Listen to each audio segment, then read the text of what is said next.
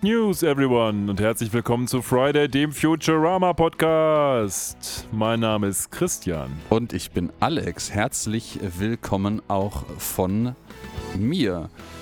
Ja, wir finden uns nun wieder in unserer, nun mittlerweile, bei welcher Zählung sind wir jetzt angekommen, Christian? Sind wir bei 35? 34, 34, oder? genau. Wir haben eine ausgelassen durch äh, den Fuck-Up äh, vorletzter Woche. Nannte ihn auch den Apology Dance, den Ja, Fuck den Up. Apology Dance. Oh, oh, oh, oh, oh. Ja, und willkommen zu unserer nächsten Episode, diesmal äh, aufgrund des Fuck-Ups äh, des Apology Dances in einem knapperen Abstand unter dem wunderschönen Titel Chattered by the Comedy Duck. Sehr schön ist das. Ich liebe persönliche Enten, der ein oder andere wird das wissen. Deswegen freue ich mich ganz besonders über diesen Titel. Und vielleicht hat meine Entenliebe auch ein bisschen zum Titel beigetragen, wer weiß. Aber viel wichtiger als meine Entenliebe ist, wie war deine Woche, Alex? Natürlich meine Entenliebe. Ja, das ist total richtig. Diese Woche ähm, ist nur eine Woche vergangen seit der letzten Aufnahme, nicht mal eine Woche. Und ja, pff, ist nicht so übermäßig viel passiert. Äh, mal abseits davon, dass wir, ähm, aber das weißt du ja selber, am Wochenende einmal äh, deine demnächst neue Bleibe ähm, standesgemäß eingerichtet haben mit äh, Pizza in. Pappkartons und Ja. äh, Gin Tonic aus Festivalbechern, Ja, das war schön. äh, mangels weiterer Einrichtungsgegenstände und mangels an Fenstern. Aber dazu gleich mehr zu den Fenstern. ja, nee, ansonsten ist eigentlich gar nicht so richtig viel passiert hier. Äh, work as usual, äh, ein bisschen rumgechillt am Wochenende, ein bisschen rumgebastelt tatsächlich. Ich bin ja auch so ein, so ein Bastelnerd manchmal, wenn mich dann doch wieder die Wut packt und habe jetzt mal meinen 3D-Drucker wieder ausgepackt und da ein bisschen dran rumgebastelt und den jetzt nun wirklich fast wieder ans Laufen gekriegt, nachdem ich den irgendwie vor einem will es fast gar nicht laut aussprechen, einem halben Jahr in einem Versuch, ihn zu upgraden, in Einzelteilen zerlegt habe und seitdem nie wieder die Zeit und Motivation gefunden habe, damit weiterzumachen. Aber so ist das mit Projekten. Das, das bleibt mal eine Weile lang liegen und dann macht man wieder was damit. Das ist auch nicht schlimm. Das soll ja auch dem Spaße dienen und kein Zwang sein.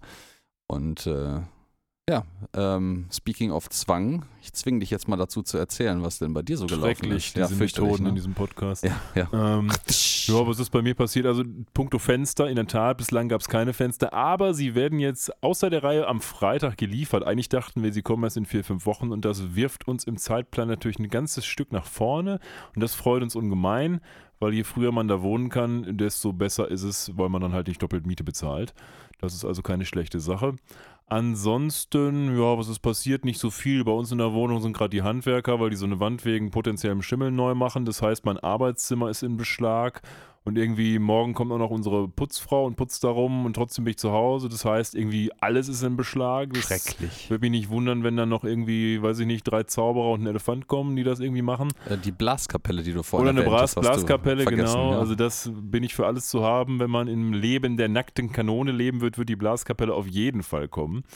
Ähm, ansonsten, ja, so viel ist nicht passiert. Ich hatte Vorlesungen, wie das halt so ist. Aber ich habe jetzt nichts Neues, Spannendes zu berichten. Von daher würde ich jetzt mal sagen, wenn ihr irgendwas zu berichten habt, dann tut das doch. Dann müssen wir uns nicht immer irgendwas aus den Fingern saugen. Und das könnt ihr folgendermaßen machen. Genau, äh, im Übrigen natürlich auch, wenn ihr eine Blaskapelle für den Herrn B habt, äh, die am Wochenende vorbeikommen soll, dann Ja, immer- äh, immer zu sagt mir. uns das unter folgender Adresse. Ihr erreicht uns auf Instagram und Twitter unter @fridaypodcast sowie im Web unter friday.live oder schickt uns eine E-Mail über info@friday.live. Ja, und da sind wir auch schon wieder zurück. Äh, heute, wir haben noch gar nicht gesagt, äh, mit welcher Episode wir euch heute eigentlich beglücken. Der ähm, Futurama-Kenner wird es vielleicht an der Abwandlung unseres Episodentitels erkannt haben. Und eventuell auch einfach unsere treuen Zuhörerinnen und Zuhörer an der letzten Episode, wo wir das natürlich angekündigt haben. Es geht um die wunderbare Episode 1 der dritten Produktionsstaffel Amazon Women in the Mood. Und auf Deutsch Amazonen machen Snoo Snoo. Und wie du es gerade schon richtig gesagt hast, eigentlich müssen wir uns mal selber kurz auf die Schulter klopfen. Wir haben es jetzt durchgehalten bis zur dritten Ausstrahlungsstaffel. Alle, die sich also die Ausstrahlungsreihenfolgen gucken, wir sind jetzt gerade am Anfang der dritten Staffel angekommen mit einer Episode, die irgendwie, glaube ich, schon bei sehr vielen Leuten hängen geblieben ist. Jeder hat irgendwie noch so im Gedächtnis, wie war das denn mit den Amazonen? Und ich hatte das auch im Gedächtnis, dachte ich, musste aber feststellen, dass in der Episode tatsächlich viel weniger Amazonen vorkommen, als ich das irgendwie in Erinnerung hatte. Ja, das ist, das haben wir schon ein paar Mal festgestellt, dass das äh, in der Erinnerung manche Dinge ein bisschen ähm, anders geworden sind, als sie in der Realität passiert sind. Ähm, ich glaube, in dieser Episode ist mir auch ein Zitat, ich komme jetzt gerade nicht mehr drauf, das wird mir später wieder einfallen, aufgefallen, was ich eigentlich mit einer anderen Szene aus der gleichen Episode verbaselt habe, aber das, ähm, ja, das, das stimmt einfach nicht. Das ist einfach Schwachsinn gewesen. Stimmt einfach nicht. Was aber stimmt, sind die Ausstrahlungsdaten, die wir euch jetzt nennen. Ja, dann hau mal raus. Ja, wir haben das gesehen am 4. Februar 2001 in den USA und am 1. Juni 2002 vermutlich auf Pro7 in Deutschland. Das ist völlig richtig, das hast du sehr gut gemacht. Toll, ich kann Wikipedia ablesen. Und es dir noch merken. Ja. Ich habe es mir nicht gemerkt, ich hatte es parallel am Handy, aber Also, also du musst es ja zwischen dem Moment, wo du es liest und aussprichst, merken. Also das ist schon. ja, okay. Ja, ich kann mein Handy aber auch hier vor mein äh, Gerät halten, das ist nicht das Problem. Also das geht. Vielleicht noch so ein Ich bisschen möchte bitte nicht, dass du dein Handy vor dein Gerät hältst, danke. Okay, okay. Äh, vielleicht noch so ein bisschen Trivia vorab. Ich öfter habe ich ja schon von der IGN-Liste erzählt, die uns sagt, wie toll eine Futurama-Episode im Rahmen der IGN-Wertung ist. Diese Episode ist auf dem Treppchen gelandet. Auf der Top 3 Oh. ist sie gelandet und zwar in der Mitte, also Nummer 2 auf der Liste von IGN. Die haben also gedacht, das muss ein tolles Ding sein.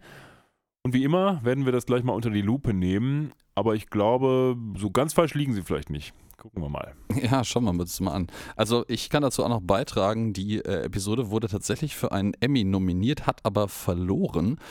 Und es gibt dazu wohl eine nette Anekdote, wie äh, bei der Verleihung Matt Groening im äh, Publikum saß und ähm, es gleichermaßen Nominierungen natürlich für Futurama und für Simpsons gab. Und dann hat aber Futurama verloren, aber ich glaube in einer anderen Kategorie, ich weiß nicht mal, ob es die gleiche war, hat dann Simpsons gewonnen und dann wollte er aufstehen für die Simpsons und hat ihn Security davon abgehalten, aufzustehen, weil er wäre für Futurama dran gewesen mit dem Aufstehen. ähm, ja gut, die Idee war jetzt richtig, die Ausführung war jetzt nicht ganz so sauber, sag ich mal. War halt nur die Security. Ja, aber die machen auch einen guten Job. Nee, die Den machen einen möchte guten Job, aber die machen. müssen das nicht wissen. Das ist richtig. So, wie starten wir denn heute mal? Ja, wir starten heute wieder ein ganz, ganz klassisches äh, Futurama-Opening, tatsächlich auch so Sitcom-Opening fast. Wir starten am ähm, ich, allgemeinen Gemeinschaftstisch, würde ich das nennen, des äh, Planet Express Hauptquartiers, wo auch die Sitzungen stattfinden, wo ab und zu mal gegessen wird.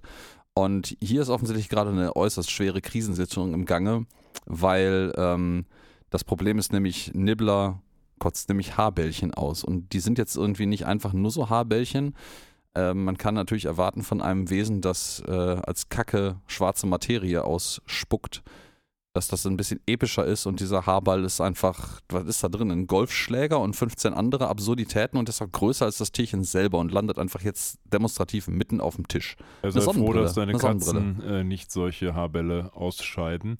Tatsächlich sieht dieses Riesending, was Bender da ausgeschieden hat, auch aus wie so ein Kopf mit Augen, weil er diese Sonnenbrille halt aufhat. Weißt du, was das ist? Das ist ein Blindenstock und eine Sonnenbrille. Ja, ich glaube, genau. der hat einen Blinden gefressen. Er hat auch sowas ähnliches wie eine Nase.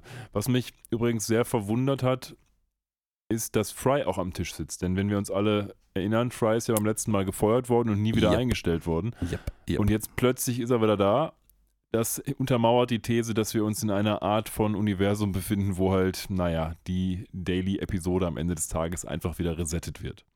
Ja, das erstens. Und zweitens, ähm, wir erinnern uns, vielleicht noch ähm, an die wunderbare Episode mit der Fernsehausstrahlung, die die äh, Omicron Persei 80 mitgekriegt haben und dann total wütend auf die Erde fliegen, weil sie die letzte Episode von Single ja. Female Lawyer Ellie McBeal. Ellie ja. McBeal äh, äh, Persiflage sehen wollten.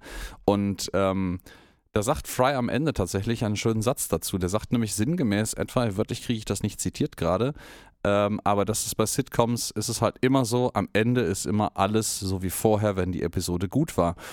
Und das ist auch hier ähm, quasi der Programmtitel. Weil es interessiert sich einfach niemand mehr dafür. Und man sieht ja auch schon in der Episode, wo er dann am Ende doch nochmal gefeuert wird beim letzten Mal, äh, dass der Professor sich eigentlich auch nur noch in seiner Senilität daran erinnert, dass er Fry feuern wollte und warum, weil ihm jemand daran erinnert hat und vielleicht hat er das auch alles wieder vergessen gehabt. Wahrscheinlich ist das Aber so. ja. Es ist, wie gesagt, auch eine Sitcom, wobei wir ja in Futurama teilweise auch mal Folgen haben, die dann die Dinge verändern und zwar für immer verändern. Also dementsprechend so ganz stimmt es ja nicht, dass alle Charaktere komplett resettet werden, aber dazu kommen wir dann, wenn es soweit ist. Ja, das ist, äh, gebe ich dir recht. Wir haben im Übrigen, das müssten wir tatsächlich mal schauen. Ich weiß natürlich nicht, ob Fox nicht einfach ganz beliebig die Reihenfolge gewürfelt hat. Ähm, Aber die Ausstrahlungsreihenfolge entspricht ja nicht der Produktionsreihenfolge und tatsächlich kommt vor Amazon machen Snoo Snoo Amazon Women in the Mood in der dritten Ausstrahlungsstaffel noch im Reich der Parasiten Parasites Lost, die Episode, die wir beim nächsten Mal besprechen werden. Und das Ende dieser Episode schließt dann quasi chronologisch in der Ausstrahlung erst an Amazon Woman in the Mood an. Ich würde aber mal prognostizieren, dass auch da nichts dazu kommt, dass Fry wieder eingestellt wird. Na, ich vermute auch nicht. Also wahrscheinlich ist er da einfach schon wieder da. So. Aber ja, Fry ist wieder da. Wuhu. Fry ist wieder da, genau. Ja. Äh, Dr. Soldberg ist dafür abwesend. Dr. Soldberg ist nämlich quasi nur noch eine leere Hülle seines Selbst. Im wahrsten Sinne des Wortes stellen nämlich alle fest, er ist einfach tot. Also sitzt da in, in, äh, ja, in seiner üblichen äh, Ärztkleidung am Tisch und äh, alle weinen und dann kommt er einfach äh, nackt rein und er hat halt einfach seine, seine Hülle gewechselt. Ich finde, So. äh, diese Episode behandelt Soldberg dann mal wieder verhältnismäßig schlecht, weil tatsächlich ist es ja so, dass er irgendwie nicht so richtig was zur Handlung beiträgt, sondern die ganze Zeit nur von allen mit relativ viel Ekel und auch Abscheu betrachtet wird. Man kann es natürlich ein Stück weit verstehen, weil am Ende des Tages hat er hier ja seinen eigenen Körper unterm Arm und ist selbst nur noch halt dieser, dieser Gelee-Inhalt und robbt so davon. Aber mehr als zu sagen, Soldberg ist A eklig und B arm, tut diese Episode halt auch irgendwie mit Soldberg nicht, ne? Nö, nö, nö, nö. Äh, Hermes hat sich ja jetzt auch hier noch mal äh, ganz kurz vorher sogar äh, durch das, das gängige Pattern des äh, Soldberg-Hasses hervorgetan, weil der vorher natürlich, als es darum ging, Nibblers Hairballs wegzurennen, äh, wegzuräumen, ähm, Soldberg vorschlägt einfach und alle sich auch, alle auch einig sind darüber, dass Soldberg das machen will und in dem Moment kippt halt dann die leere Hülle von Soldberg um. Ja, man Ja. sieht wieder, dass, dass der Hass hier ganz klar proklamiert wird, A von Hermes. Das ist ja Mhm. nichts Neues. Mhm. Das zieht sich also jetzt noch mehr durch als am Anfang, wo es immer mal auf und ab ging. Und jetzt ist es eigentlich so, dass, dass das ganz klar ist. Ich hatte nur immer bei den damaligen Episoden nie so recht im Kopf, dass Soldberg so schlecht behandelt wird tatsächlich. Ich meine, ich habe gedacht, ja gut, klar, das ist mal so ein bisschen der Dovi. Aber ich habe nicht im Kopf gehabt, dass die ganze Planet Express Crew auf ihn so ein Stück weit ja herabsieht. Mm, Ja, vielleicht war man damals auch noch nicht so richtig sensibilisiert dafür, einfach auf sowas zu achten. Andersrum, wir nehmen natürlich jetzt Episoden auf eine Art und Weise auseinander, mit der wir die damals niemals betrachtet haben. Nee, das stimmt. Das Ne, stimmt. von dem her ist es schon. Aber eigentlich im rückwirkend betrachtet ist es total offensichtlich. So, Ja, dass, dass die sich die ganze Zeit so die, die Köpfe einhauen. Ne? Im Nebenraum klingelt dann das Handy und jetzt gibt es so eine kleine, so einen kleinen Seitenhieb, der auch, na, heutzutage passt der eigentlich nicht mehr so, aber damals hat er schon noch gepasst, denn Ja, passt überhaupt nicht mehr, aber Nee, das nee. passte damals total in den Zeitgeist. Das ist sehr schön zu sehen. Genau, Ja. denn Amy holt ihr Handy und dieses ist so ein winzig kleines Handy, das nicht größer ist als ihr Ohr quasi, auch wenn sie sehr kleine Ohren hat im Verhältnis und das hängt an so einem riesigen Akkuladegerät ähm, oder so einer Ladestation und da sieht man, damals war der Trend noch ganz eindeutig, die Handys werden immer kleiner und wir beide wissen, es ist selbst mit unseren Riesenpranken mittlerweile schon schwierig, ein Handy zu finden, was irgendwie vernünftig bedienbar ist mit einer Hand, weil es einfach so riesige Handys heutzutage nur noch gibt, ne? Ja, das stimmt. Ich äh, habe da jetzt ja auch relativ neulich noch zugeschlagen äh, und, und ein tatsächlich kleineres, kleineres Handy erwischt äh, von einem möglicherweise einem alternativen Obsthersteller.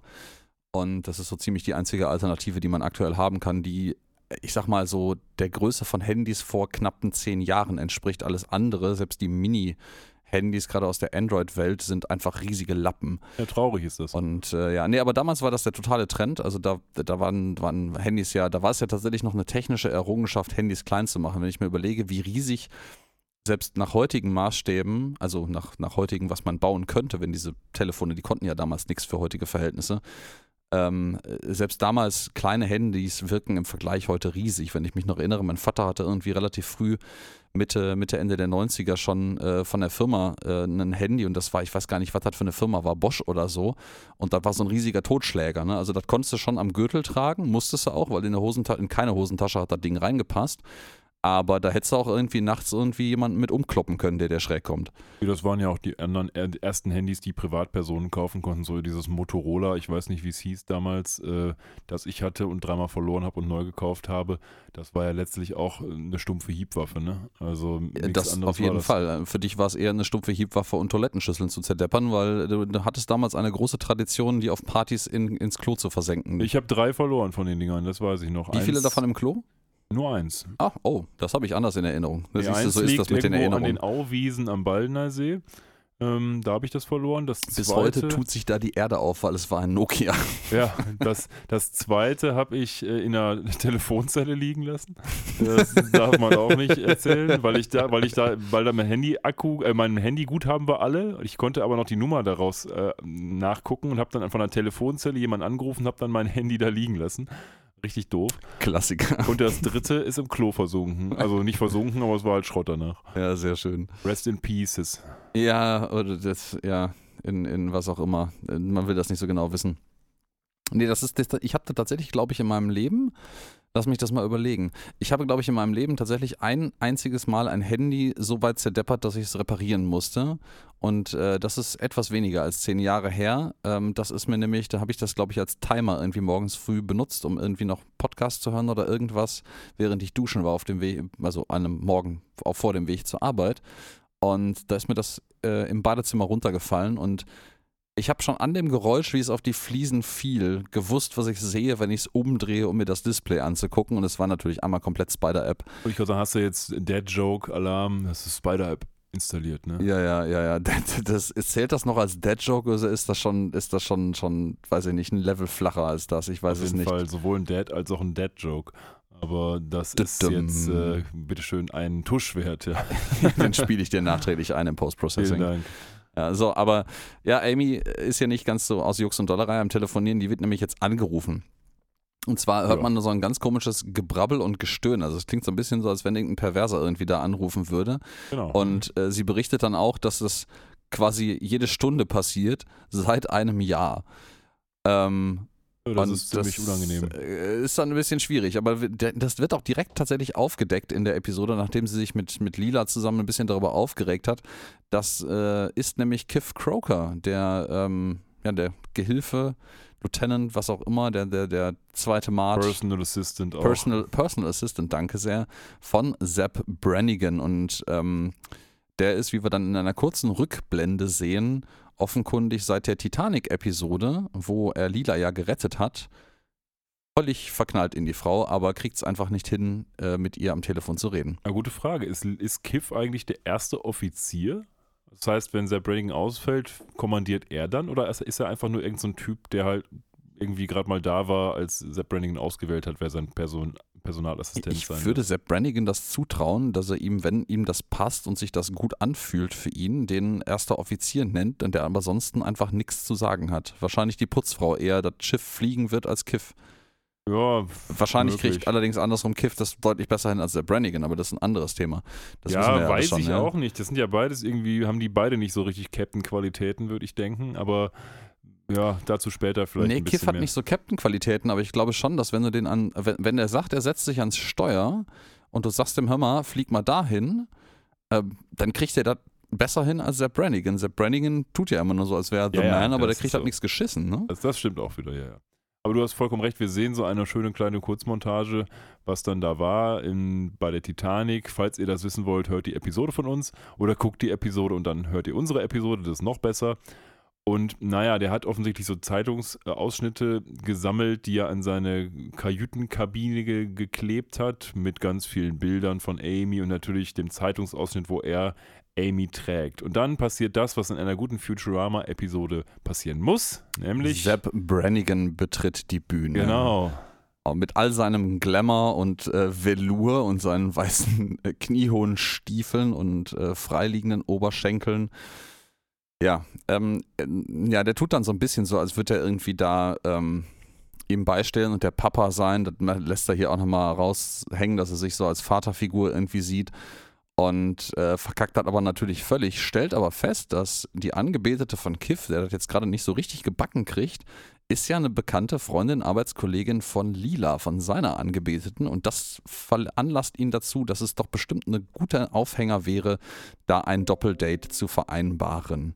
Ja, ich finde das ganz nett, wie sie das hier darstellen, weil er tatsächlich ja sagt, komm, Kiff, mein alter Freund, lass doch mal quatschen. Und dann fängt er an und bei jedem, jeder Bemerkung von Kiff bricht Er- er, er quasi einfach nur. Lachen aus und, wir, und dann wieder ganz ernst. Okay, erzähl weiter. Ja, ja, Das ist schon es ist, ganz- es ist ganz so traurig. wunderbar. Es ist so traurig, ja. Äh, Es ist aber schön, eine Sache, die ich gerade einwerfen möchte, wo das gerade bei uns über den Bildschirm flimmert. In dieser Szene, in diesem Rückblick auf das, was in der Titanic-Episode äh, passiert ist, sehen wir noch ein kleines Detail. Weil Bender kriegt nämlich ja von der Contessa, der heißt, hast du nicht gesehen, ich weiß gar nicht mehr, wie diese reiche Roboterdame heißt, I don't know. äh, die quasi ja äh, Kate Winslet war es in Ti- Titanic, ne?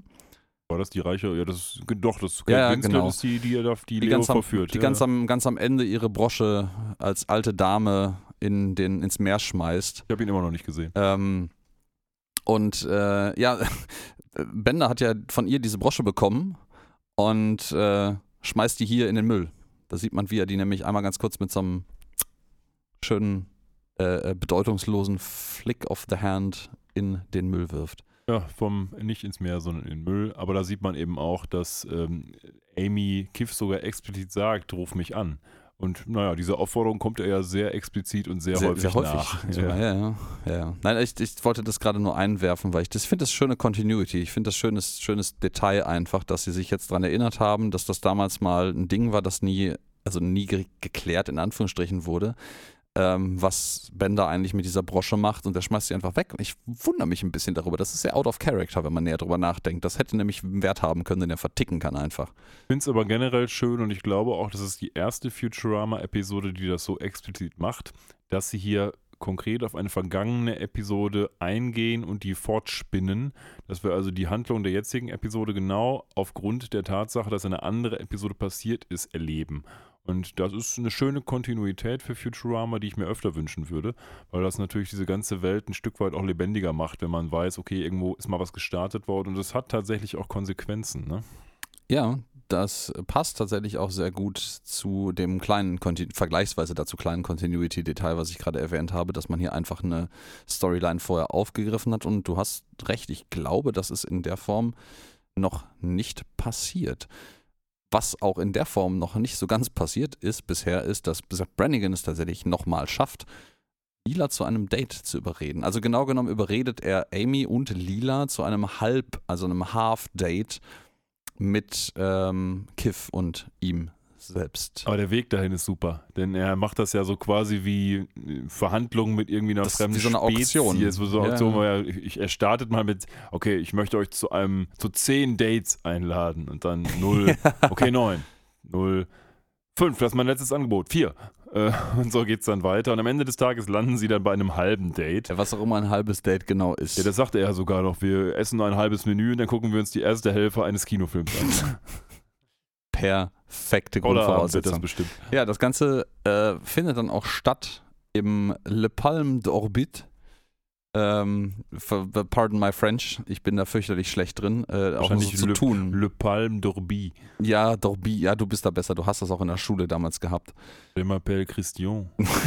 Oh, oh, oh, mm, mm, Baguette, Restaurant. Aus meinem mm. Bauchnabel trinken. Oh Gott, nee, nee, nein, ich, es, ich glaube, es tut mir sehr inständig leid, aber mein, mein Französisch beschränkt sich auf Baguette und Restaurant. Also, das geht nicht anders. Ja, das ist, das soll im Übrigen natürlich eine, ein, ein kleiner Seitenhieb auf äh, eine in, New York bekannte, äh, gehobene, sehr teuer, also ein, zumindest als sehr teuer geltende Restaurantkette, The Palm Restaurant sein. Und ist vielleicht auch ähm, eine Anspielung auf die, eine der höchsten internationalen Filmauszeichnungen, nämlich die Goldene Palme von Cannes im äh, französischen, äh, ich versuche das jetzt nicht auszusprechen, pa Palme d'Or. Ich sage es einfach total deutsch. Dann habe ich mir wenigstens keine Mühe gegeben. Ähm, da findet das Date jetzt, also das halbe Doppeldate jetzt statt. Ist es, ist es ein halbes Doppeldate dann doch irgendwie ein ganzes richtiges Date? Nicht wirklich, weil es sind ja zwei das- halbe. Also ja, es ist ein ganzes Date, aber da zwei Personen da sind, müssen sie sich das ja jeweils teilen, also ist dann doch wieder vielleicht ein halbes. Ist vielleicht, ja, ja, sind da vier, vier Personen an ein, zwei Doppel. Äh, egal, lassen wir das. Ähm, das äh, Restaurant, also diese, diese ähm, Raumstation, die um die Erde kreist, in der das stattfindet und auf der sich offensichtlich nur dieses riesige Restaurant befindet, sieht im Übrigen sehr ähnlich aus wie eine Raumstation aus äh, per Anhalter durch die Galaxis, zumindest in der Beschreibung nach. Ja, es gibt so ein paar Anhalter, äh, per Anhalter durch die Galaxis Anspielungen in der Episode. Gucken wir mal, ob wir noch drauf kommen, aber in der Tat, das ist so, ja. Ja, ja. Und äh, wir sehen dann auch ein bisschen als, als Darstellung, wie teuer dieses Restaurant eigentlich ist, zu dem sie jetzt zu einem halben Doppeldate hingehen. Ähm, da gibt nämlich gerade so eine ja, so eine Schabe oder ne, eher so Tausendfüßler Herr, Alien, seinen äh, Mantel an der Garderobe ab und da steht ein wunderbares Schild drüber. 25 Cent Surcharge for each sleeve over 9. Also für jeden Ärmel oberhalb von neun Ärmel ähm, musst du extra bezahlen und der hat eine ganze Menge mehr Ärmel als äh, neun. Es ist für mich Oh. so ein Alien, wie es auch in Men in Black vorkommen Ja, könnte. ja, ja, das ist so eine Man in Black Schabe. Ja. Genau. Tausendfüßler, whatever. Das ist kein Egger, das ist Egger. Nee, das ist eine Schabe in einem Egger-Kostüm. ah, schön. Ich, da da, da habe ich tatsächlich wenig Zitate bis gar keine mehr draus präsent. Den müsste man mal da angucken, aber ich glaube auch dann bleibt das nicht so Mir richtig ist auch hängen. nur die Doofheit dieser Frau, oder ich weiß nicht mehr genau, wer es sagt, als sie, das ist nicht mein Egger. Das, das weiß Ja. ich noch, aber ansonsten weiß ich nichts mehr. Ähm, ja, jetzt betreten natürlich unsere beiden Helden äh, der Stunde die Bühne, nämlich Sepp Brannigan und Kiff.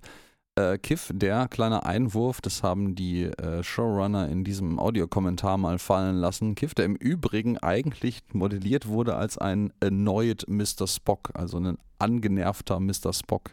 Ja, passt ja auch. Ich meine, Ja. dann haben wir einen angenervten Mr. Spock und einen total unfähigen Captain Kirk. Passt. ja, also das ist quasi ein regular Captain Kirk und ein regular Mr. Spock.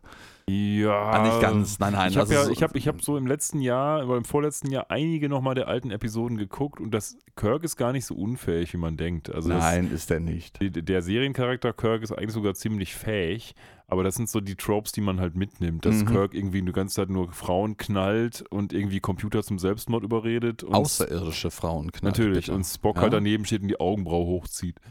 Das ist, das sind so die Standarddarstellung eines jeden, der noch nicht viel Star Trek geguckt hat, glaube ich. Ja, ja, ja.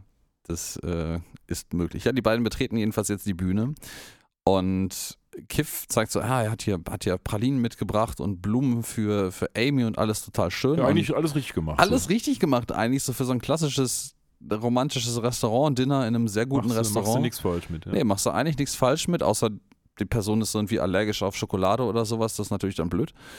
Aber das weiß man vielleicht dann vorher nicht. ja, eben. Aber, ja gut, was macht der Sepper? Ja, er entreißt ihm erstmal den Blumenstrauß oder so, das ist Quatsch hier und die Pralinen nimmt er ihm auch ab, weil er auch sagt, es ist Quatsch, nur um die dann selber zu essen. Aber dafür gibt er dann später Kiff ganz besondere Tipps. Dann sitzen die nämlich da und Kiff hat natürlich nachvollziehbarerweise, denn er konnte sich am Telefon ja auch nicht wirklich äußern, Angst, dass ihm die Worte fehlen. Und der Zapper gibt ihm dann sein lustiges Taschenbuch, wo die besten Anmachsprüche der Welt drinstehen. Und einige davon wird er auch gleich zum Besten geben und das sind Sprüche der Extraklasse. Ja, das äh, hast du sehr schön ausgedrückt. Ähm, es sind, also, ich muss sagen, es sind nicht mal irgendwie, es sind nicht mal schlechte Anmachsprüche. Es gibt ja irgendwie Es so. sind überhaupt keine Anmachsprüche. Es sind überhaupt keine Anmachsprüche. Also es gibt halt so, so, so, so richtig flache Anmachsprüche, wo du sagst, okay, wenn du die mit richtig viel Sarkasmus in der richtigen Situation bringst, könnte das jemand lustig finden. Aber das ist halt einfach total für den Arsch. Aber noch Das passt zu Zach Brady, ne? äh, Ja, ähm, aber noch bevor er die Gelegenheit dazu bekommt, irgendwas davon zum Besten zu geben, zum Start des äh, Dates, finde ich, setzt Lila richtig schön den Ton, wie viel Bock sie eigentlich darauf hat. Ähm, die beiden, also die vier, kommen am Tisch an. Sepp übergibt die mittlerweile etwas kaputten äh, äh, Blumen, die er Kiff abgenommen hat, einfach Lila. Und Lila zündet die Blumen einfach über der Kerze am Tisch an und stopft die Sepp ins Wasserglas. Ja, ja, das ist wirklich eine schöne Eröffnung. Ich find das- find wirklich den Move, Ton, ja, ja. Ich finde ehrlicherweise, ich, ich, also ich weiß nicht, wie es dir geht, aber ich persönlich möchte gerne mal in einem Restaurant sitzen und diese Szene am Nachbartisch beobachten. ja, solange es am Nachbartisch ist, habe ich gar nichts dagegen. Ich Nee, da sind selber, wir wieder, hm, das habe ich beim letzten Mal ja, glaube ich, schon mal erwähnt. Da sind wir wieder bei zweiter Ebene Humor, was ich mir geklaut habe. Herzlichen Glückwunsch an die äh, äh, Originalgeberin. Ähm, das ist nicht lustig, wenn es einem selber passiert, aber wenn du es entweder, wenn du es selber jemand anderem erzählst im Nachhinein oder es erzählt bekommst, ist es witzig. Weil ich wahrscheinlich im Nachhinein auch sagen würde, Respekt für diesen Move, wer auch immer es gemacht hat, selbst wenn ich selbst betroffen wären, wäre, weil es Also erfordert schon einiges an Fingerspitzengefühl, das überhaupt hinzukriegen. Also ich glaube, wenn die Stimmung an dem Date sich anschließend irgendwie wenden würde, also von ihrer Seite aus, fände ich das eigentlich einen ganz witzigen Move sogar. So. Ja, Sepp Brannigan macht dann auch das, was man so in den vielleicht 50er Jahren als Mann klassischerweise gemacht hat. Er bestellt sich ein Steak und bestellt für die Damen direkt mit und sagt, naja, ich nehme mal Stride Steaks und die Damen, die kriegen hier mal bitteschön so einen Salat, aber mit irgendwelchem Low-Fat-Dressing und so. Also Ja, ja, so super, super krass. Oh nein, ich muss auf meine schlanke Linie achten. Na, ja, na, na, na. genau. Ja, ja. Ähm, das äh, find, äh, jetzt zur nächsten Szene. Direkt mal springen wir mal. Verzeihung. Weiter. Findest du es nicht auch total absurd, dass diesem High-Class-Restaurant, wo offensichtlich relativ teures Essen serviert wird, einfach Karaoke-Nacht ist mit so Open Mic Karaoke Night? Ja, vor allen Dingen finde ich sehr komisch, dass man davon bislang gar nichts gehört hat, weil die sitzen ja quasi direkt an der Mhm. Bühne. Mhm. Ähm, in der Tat bin ich aber bei dir. Zukunft. Das macht nicht so richtig viel Sinn. Das hat man wahrscheinlich nur eingefügt, um gleich noch den Gag mit ähm, Sepp Branning machen zu können. ja. Aber Oder freust du dich jetzt auch schon da drauf? freue ich mich oder? sehr drauf, weil dieser, weil das schon ein realer Gag quasi ist und der jetzt hier nochmal aufgegriffen wird. Das ist eine tolle Sache. Aber ich bin dabei. Thematisch ein bisschen komisch. Auf der anderen Seite ist dieses High-Class-Restaurant ja auch schon komisch, wenn man reinkommt, denn dieser Ober, der da alle irgendwie begrüßt, der ist auch gleichzeitig der Typ, der das Lenkrad da bedient. Also da scheint alles so ein bisschen multifunktional zu sein. Ja, ja, ja. Ja gut, wir blenden, wie jetzt eventuell ganz unterschwellig angeklungen ist, über, dass man im Hintergrund einfach eine, eine Bühne hat, wo eine Karaoke-Nacht ausgerufen wird. Und Morbo Und singt. Morbo singt tatsächlich Funky Der Town von Lips. Inc. Das ist auch eine Sache, weil der hat immer eine super Stimme. Ja, und dann geht's los in die Konversation zwischen Keith und Amy und dann kommen so tolle Sätze wie der beste sexuelle Part einer Frau sind die Brüste. Ja, oder du hast einen wunderschönen Körper. Würdest du deine Klamotten ausziehen und für mich tanzen? Ja, und das ist natürlich äh, nachvollziehbarerweise nicht so gut, um die Stimmung bei den Damen zu heben. Ich, Und- ich frage mich ja gerade ernsthaft, ne? Ist das so ein. Also ich könnte mir leider beides vorstellen. Ich sag, gib dir mal zwei Auswahlmöglichkeiten, kannst mal wählen, was du für wahrscheinlicher hältst. Okay. A, ist das ein Anmachsprüchebuch, was Sepp Brannigan ernsthaft einsetzt und von dem er glaubt, dass das funktioniert? Oder Möglichkeit B, ist das etwas, das er Mitbewerbern in seiner Umgebung in die Hand drückt, in der Hoffnung, dass sie sich zum Brot machen damit? Ich bin völlig klar bei Option A, weil ich glaube, also erstens sind das ja Sprüche, die Sepp Brannigan so eins zu eins auch selber sagen würde und teils ja auch selber sagt. Dementsprechend glaube ich schon, der hat sich einfach die coolsten Sprüche, die er so dachte, die richtig gut funktionieren, aufgeschrieben und hat jetzt sein Precious Handbuch dem Kiff gegeben. Also ich glaube nicht, dass das ein smarter Move ist, weil er hat ja auch nichts davon, weil am Ende des Tages will er Amy ja gar nicht haben. Er will ja Lila dabei haben und er weiß Mhm. ja auch, dass wenn er jetzt Amy vergrault, Lila mitgeht. Dementsprechend glaube ich nicht, dass die Option B valide ist. Ja, weißt du, was ich schön finde, wenn man da jetzt mal so drüber nachdenkt über den Zusammenhang hier? Ähm, Lilas Einstand in dieses Date, die Blumen zu verbrennen, ähm, mal abseits von der un, un oder doch gewollten Komik der äh, Aktion, suggeriert das ziemlich stark, dass dieses Doppeldate eigentlich nur Amy zuliebe stattfindet. Ja, das Dass sie, Ne, so, Also das Witzige ist daran, dass es aber, also das, das will natürlich der Sepper nicht. So, für ihn ist das total cool. Für ihn ist halt Lila der Hauptpunkt, aber eigentlich findet das nur wegen Amy und Kiff statt. Das sieht man aber auch schon im Vorhinein, als die verhandeln. Da möchte Lila eigentlich gar nicht mitgehen und Amy Und steht Amy im ist halt schon so- bitte, bitte doch, komm jetzt hier. Ja. Und der Kiff ist doch der netteste, den ich überhaupt mal jemals getroffen habe. Und dementsprechend hast du völlig recht. Na klar, die Ja. sind da wegen Amy und Kiff, nicht weil Sepp Brannigan und Lila irgendeine Chance haben. Nachdem sich jetzt äh, Lila und äh, Amy ganz kurz äh, zur Krisenberatung auf die äh, Badezimmer, äh, Toilette, was auch immer, zurückziehen, das Badezimmer. Auch so ein Klischee, ne? Ja, die ja, Frauen ja, müssen sich jetzt ja, pudern und Die dabei sagen, ihren, ihren "Haha, wir Lippenstift nach, jetzt. Ja, ja, müssen sie, ah, wir müssen jetzt pudern und dann, dann erzählen sie über den Scheiß, der gerade passiert ist und lästern und so. Naja, das ist jetzt jedenfalls passiert. Die beiden sind jetzt frisch gemacht wieder da. Also irgend, wollen eigentlich offenkundig auch gehen mit diesem Move. Ich frage mich, warum man sich dann nochmal frisch macht und den Lippenstift aufzieht, um zu sehen, was verpasst wurde oder so. Ich don't know. Das gebietet der Ähm, Anstand. Vielleicht auch das. Ähm, aber dann sehen sie, dass mittendrin zwischenzeitlich Dinge passiert sind, nämlich Kiff hat die Bühne betreten ein und schönes Lied. möchte eigentlich singen, nämlich einen, einen wunderschönen Song, nämlich äh, Total Eclipse of the Heart von Bonnie Tyler. Ja, er möchte nicht nur Ähm, singen, er tut's auch. Ähm, einigen vielleicht auch unter einem anderen Titel mit einem doch geringfügig abgewandelten Text bekannt. Kennst du es? Ähm, weißt du, worauf ich anspielen möchte? Nicht wirklich. Ich weiß, dass es bei Tanz der Vampire eine Version davon gibt, die halt Genau, auf der Deutsch passiert. Titelsong von Tanz der Vampire ist die Melodie von Total Eclipse of the Heart und es heißt Totale Finsternis. Ja, stimmt. Ich war auch Ja. in dem Musical tatsächlich drin. Schönes, sehr schönes Musical, finde ich. War damals in Oberhausen, glaube ich. ja, ja, ja, ja.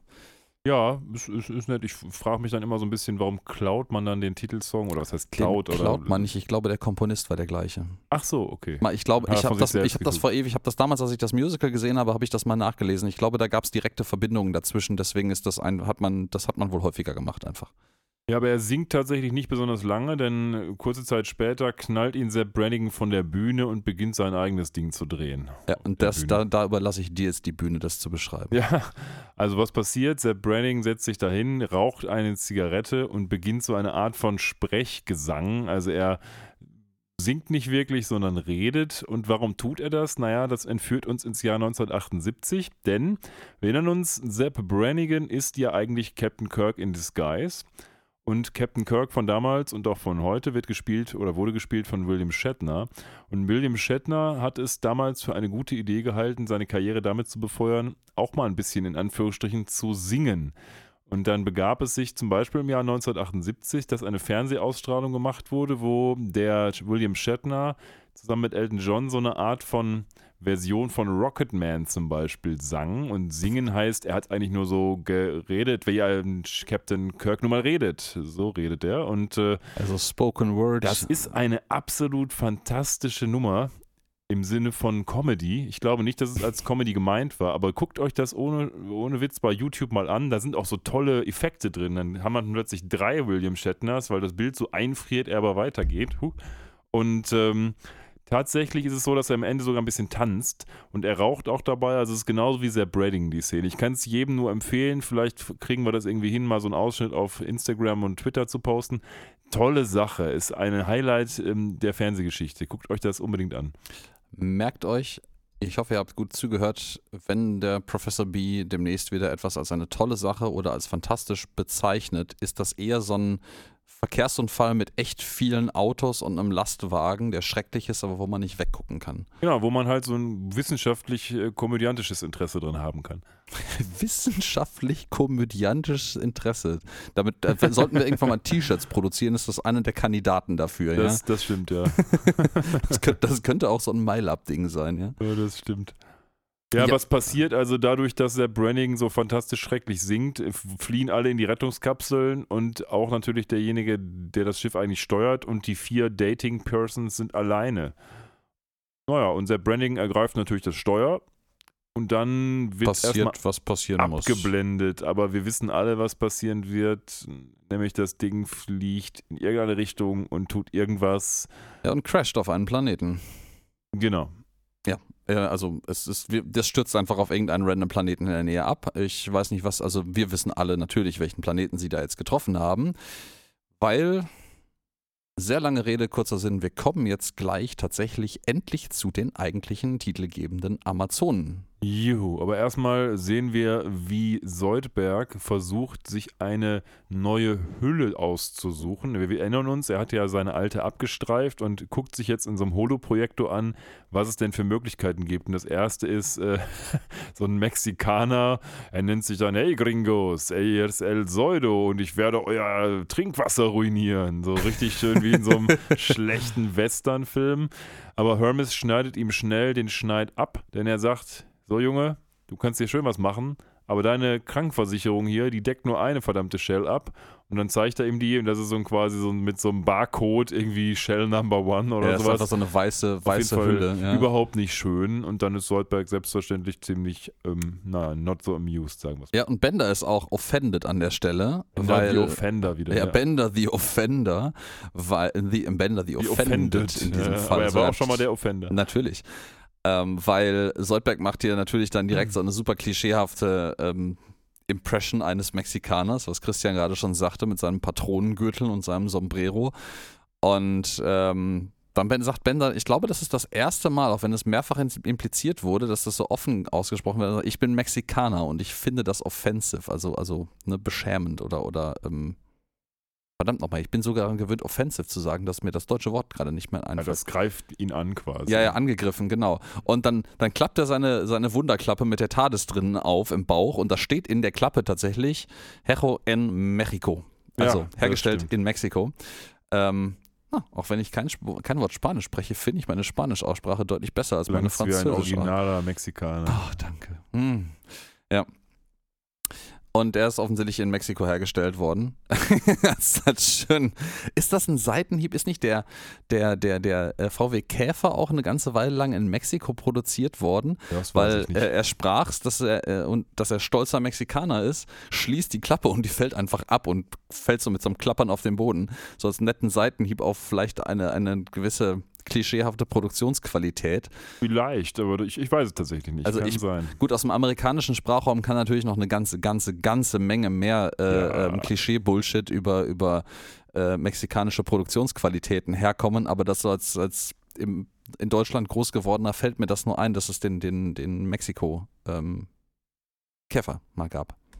Ja, ich hatte wenig Berührung mit Mexikanern in meinem Leben. Nur in New York waren wir mal in äh, so einem Stadtteil, wo viele Mexikaner auch lebten, die es nicht so witzig fanden, dass wir als Touris da rumlatschen. Da sind wir dann auch schnell abgehauen, aber das war dann auch meine Gesamterfahrung mit Mexikanern. Ich würde aber sehr Mhm. gern mal nach Mexiko, weil es muss ein tolles Land sein. Aber das wird erst gehen, wenn Kind mal groß ist. Oh, oh, oh. Ja, ja, ja. Äh, kleiner Fun Fact, den ich nebenher noch recherchiert habe. Ähm, wir gehen jetzt mehrere Ebenen von Futurama ganz kurz einmal weg. Ähm, Total Eclipse of the Heart von Bonnie Tyler bekannt. Auch äh, Totale Finsternis von ähm, Tanz der Vampire ist tatsächlich logischerweise vom gleichen, von der gleichen Person komponiert worden. Das ist das gleiche verdammte Lied mit einem anderen Text. Das ist nämlich Jim Ste- Steinmann, leidigerweise seit etwas äh, über anderthalb Jahren ähm, verstorben, der gute Mann.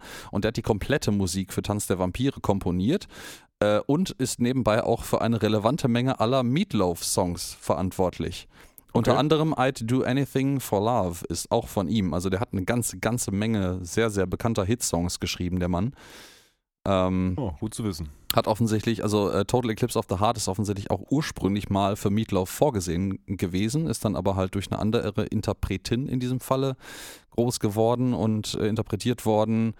Und äh, für das Bad Out of Hell 2 Album von Meatloaf hat er wohl auch relativ viel komponiert. Also das ist eine sehr, sehr, sehr lange Liste an Kram, wo der Mann seine Finger mit dem Spiel hatte. Das ist sehr beeindruckend tatsächlich. Deswegen wollte ich das jetzt gerade mal kundtun. Ich finde das, find das spannend. Gut, so, jetzt wieder blub, sind wir Ja, wieder bei Futurama. Zurück zu Futurama. Und die wollen mal anrufen, weil die schon so lange weg sind, die guten Frauen vom Dinner. Also Fry und Ja. Bender rufen da an und dann kommt, die Nummer, die sie gewählt haben, ist leider in einen Planeten gestürzt. Ja, the number you've dialed has crashed into a planet. Blü, blü, blü.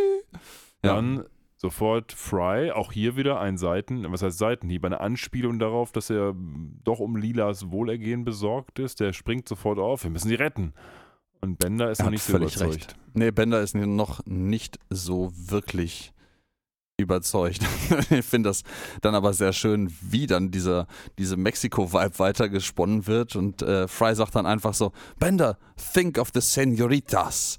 Und dann kommt so ein, so ein, so ein Gitarren äh, äh, äh, äh, Sound Riff, quasi ja, und seine, seine Augen werden Ring. plötzlich total klein und äh, fokussiert und sagt dann Vamonos und springt auf dabei. Ich finde das sehr geil. Ja, und dann überblenden wir auf den besagten Planeten und man sieht Ja. so die Überreste, die brennenden Überreste vom Palm d'Orbi. Und ja, glücklicherweise haben alle überlebt. Sie sitzen an einem Feuer. Und zwischen Amy und Kiff ist die Stimmung nicht mehr ganz so gut, weil er natürlich nur diese Sätze von Brannigan angewandt hat und sie das nicht so dolle fand. Ne, völlig berechtigterweise. Aber gut, das ist jetzt alles halt eine beschissene Situation. Ich. Ist irgendjemand der Anwesenden hier, Hände hoch mal bitte in der Runde, ähm, überrascht darüber, dass, dass die einzigen vier Überlebenden sind, dass es tatsächlich alle anderen geschafft haben, mit den Escape-Pods von dieser Raumstation zu flüchten? Ja, Das glaube ich schon, weil tatsächlich ist es ja so, dass die erst angefangen haben, da blöd auf den Planeten zuzusteuern, als der Brannigan Als das alles Steuer schon- übergenommen ja, hat stimmt, und man hat schon gesehen, war, dass die ja, Kapseln weggeflogen sind. Ja, Das- okay, okay, ja, Hand, Handmeldung ist, äh, ist berechtigt und war begründet. Die wussten einfach schon, was passiert. Wenn Brannigan ans Steuer geht, dann wird das nichts. Und jetzt haben wir eine wunderschöne Szene, die ich, die ich gerne mal auseinandernehmen Du als möchte. Dinosaurier-Fan kannst du das ich gerne machen. nicht nur als Dinosaurier mein Fan, man, das hat noch mehr Ebenen. Ähm, weil, Christian hat es ein kleines bisschen vorweggenommen, es kommt jetzt ein, ein, ein Gestampfe im Hintergrund. Also wir hören jetzt schwere Fußstapfen quasi, die ähm, ihre Vibrationen vorher schicken.